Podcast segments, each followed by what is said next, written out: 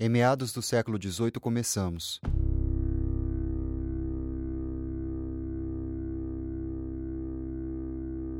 Em meados do século XVIII, Em meados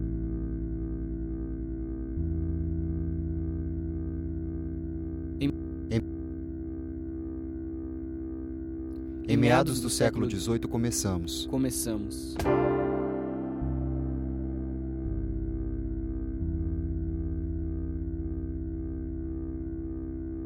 Começamos aos poucos. Começamos aos poucos, transformando carvão em calor, água em vapor, Vapor em movimento. movimento, em rapidez. Movimento. movimento E da rapidez fez-se a industrialização.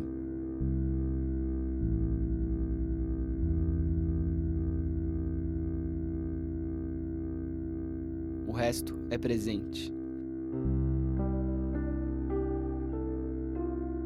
Até hoje, colhemos os frutos quentes e cobertos de fuligem que pendem das chaminés incontroláveis da Revolução Industrial.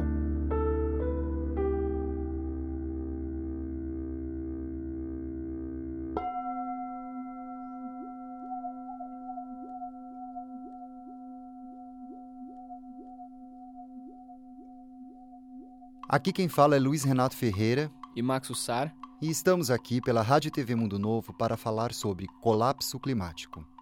como falamos agora há pouco, os impactos ambientais causados pela relação predatória entre humano e natureza têm sua gênese na Revolução Industrial. Ou seja, há tempos que marcamos a Terra com a lógica desenfreada de produção e consumo. Por um tempo, nos pautamos na noção ingênua de que poderia haver um possível equilíbrio entre nossa espécie e o planeta que nos abriga, onde uma das partes destrói e a outra regenera. Mas mesmo quando a ilusão caiu por terra, as previsões catastróficas que já ecoam há décadas não foram suficientes para nos fazer compreender que o ritmo de existência que escolhemos entra em confronto direto com o tempo largo próprio da natureza. No tempo presente, vivemos à beira à beira do colapso, à beira do irreversível, à beira do silêncio total da nossa espécie. O ponto de não retorno é descrito como um processo que ocorre quando o aquecimento global eleva as temperaturas para além de um limite crítico, desencadeando impactos acelerados e irreversíveis.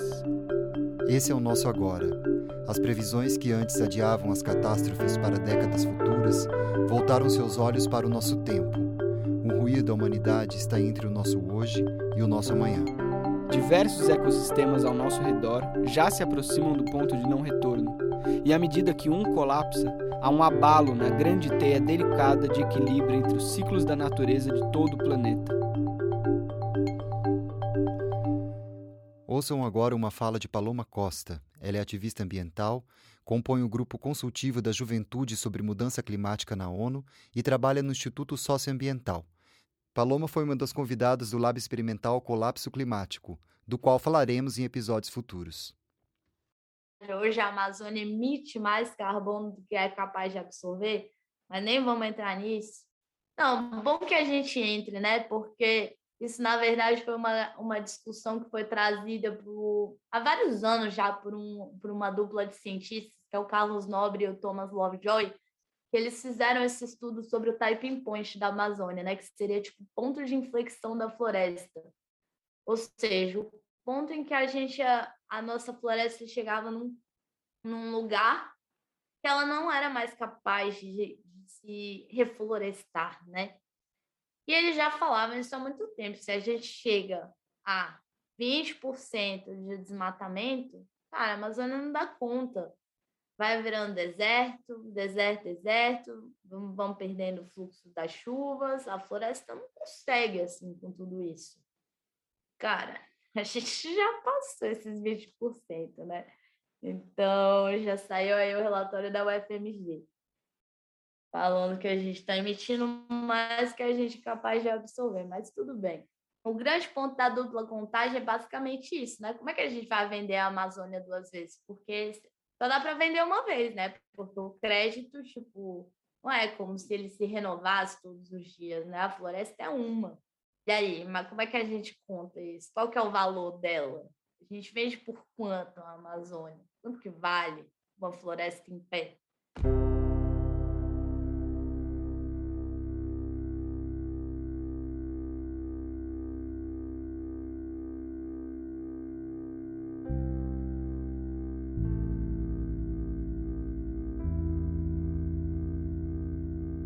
Décadas de aumento das emissões de carbono Décadas estão prejudicando os sistemas naturais e sociais dos quais a humanidade depende. Humanidade Décadas de aumento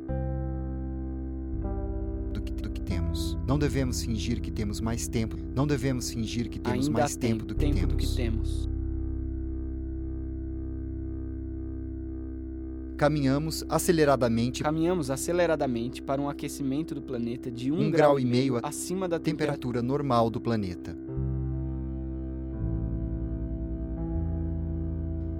Qual é o Terra nunca impacto foi dos seres humanos no planeta? A Terra nunca foi. Qual é o impacto dos seres humanos no planeta? tão quente? A queima de combustíveis fósseis e o desmatamento Derretendo rapidamente.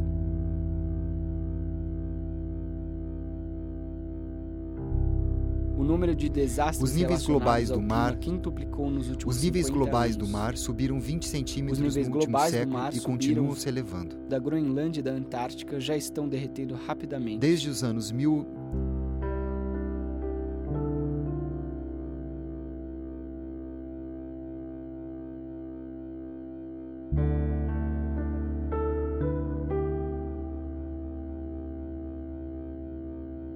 afetando, afetando a a vida vida marinha. marinha.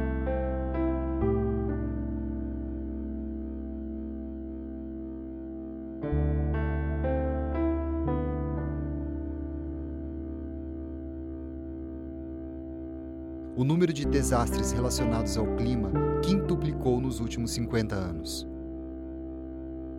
Desde os anos 1800, 40% Do ponto de vista climático, caminhamos aceleradamente região onde mais cresce a agropecuária nacional. Não devemos fingir que temos mais tempo do que temos. Caminhamos aceleradamente para um aquecimento do planeta de um grau e meio acima da temperatura normal do Sabemos que é um penhasco ali na frente.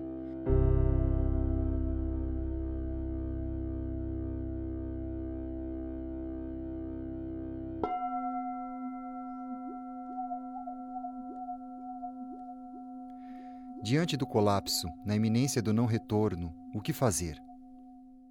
o ambientalismo ele chegou nesse estigma que a gente acha que para você ser ambientalista você tem que estar aí vestindo na beca, né?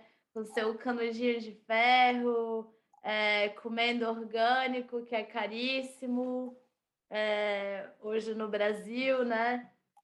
Bom, enfim, né? Andando de bicicleta em cidades que não são possíveis para isso. Mas eu acho que vai muito além disso, né? Eu acho que você ser ambientalista é uma possibilidade, na verdade, para todos nós, porque todos nós vivemos em um meio ambiente compartilhado. Então, eu acho que é um pouco mais além do que esse ambientalismo capitalista que é vendido. Eu pouco acredito que ações individuais são o motor necessário para a gente mudar o mundo. Tem muita gente que tenta vender essa ideia, né? Até num processo de greenwashing, a lavagem verde, né? Chamada, de que, bom, agora vamos mudar, cada um compra sua, seu canudinho de bambu, cada um compra. Tem, tem um kit, né? Para você ser ambientalista. E muita gente acha que é com o kit, que é o que te dá o, o Green Pass para você ser ambientalista. E eu acho que a gente ser ambientalista é um pouco mais além disso. Eu, por sorte, tenho a chance de ter o meu trabalho próximo a mim e poder sim ir de bicicleta e poder trabalhar assim. Mas eu sei que isso é um privilégio. E eu não posso me sentir mais ambientalista por ser uma pessoa privilegiada nesse sentido. Isso não me faz ambientalista. Eu acho que o que me faz ambientalista é justamente as escolhas que eu faço a nível coletivo e a nível político, se eu puder def definir de alguma maneira. É o fato de eu acompanhar as discussões que estão acontecendo enquanto eu trabalho, enquanto eu estudo. Então, eu acho que quando a gente pensa muito nesse papel do ambientalista, não é quanto tempo você gasta no seu banho, quanto de orgânico você compra, porque essa não é a nossa realidade, mas é sim o que a gente motiva coletivamente. Eu vivo e nasci em Brasília. Para mim, o que foi a minha, o meu passe ambientalista, se eu puder dizer, não é nem o meu trabalho que é no Instituto Socioambiental, no Engajamum, na ONU, enfim.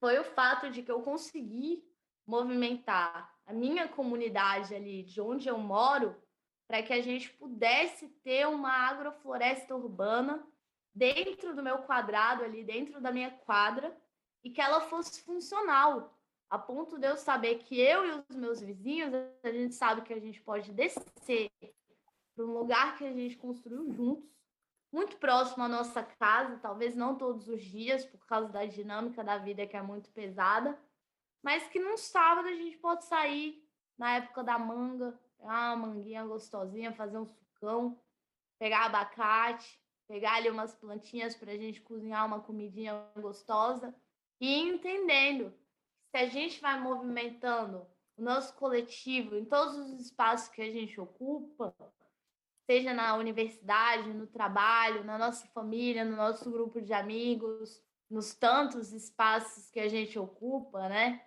Se a gente puder estar tá movimentando uma agenda que volte para uma reflexão e para uma criação de consciência coletiva sobre uma agenda comum que trata da nossa vida, que trata do nosso presente, eu acho que talvez essa seja a carteirinha ambientalista que todo mundo estava precisando receber.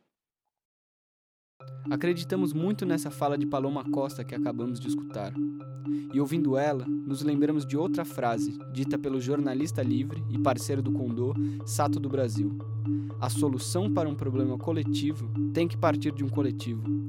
O objetivo que temos em mente com esse podcast, para além de abordar o colapso climático, é observar e relatar as experiências coletivas que estão sendo vividas nesse novo momento do Condô Cultural um espaço que há 11 anos proporciona encontros e que agora está sendo atravessado pela urgência das questões ambientais. Nos próximos episódios, contaremos para vocês sobre o que é o Condô Cultural, sobre o Lab Experimental Colapso Climático, o Jardim das Delícias, o ponto de compostagem comunitária e nossas vivências com agrofloresta, permacultura e bioconstrução. Esse programa foi gravado no estúdio da Rádio TV Mundo Novo, no Condô Cultural. A fala de Paloma Costa foi retirada da gravação do encontro do Lab Experimental Colapso Climático, ocorrido no dia 11 de 10 de 2021. Agradecemos Paloma por permitir o uso das suas falas nesse episódio. Esse projeto é patrocinado com recursos do Fundo Internacional de Ajuda do Ministério Alemão das Relações Exteriores da República Federal da Alemanha do Goethe Institut e de outros parceiros. Rádio TV Mundo Novo. Rádio TV. Rádio TV Mundo Novo. Rádio TV Mundo Novo. Rádio TV Mundo Novo. Rádio TV Mundo Novo. Vai gravar isso aí.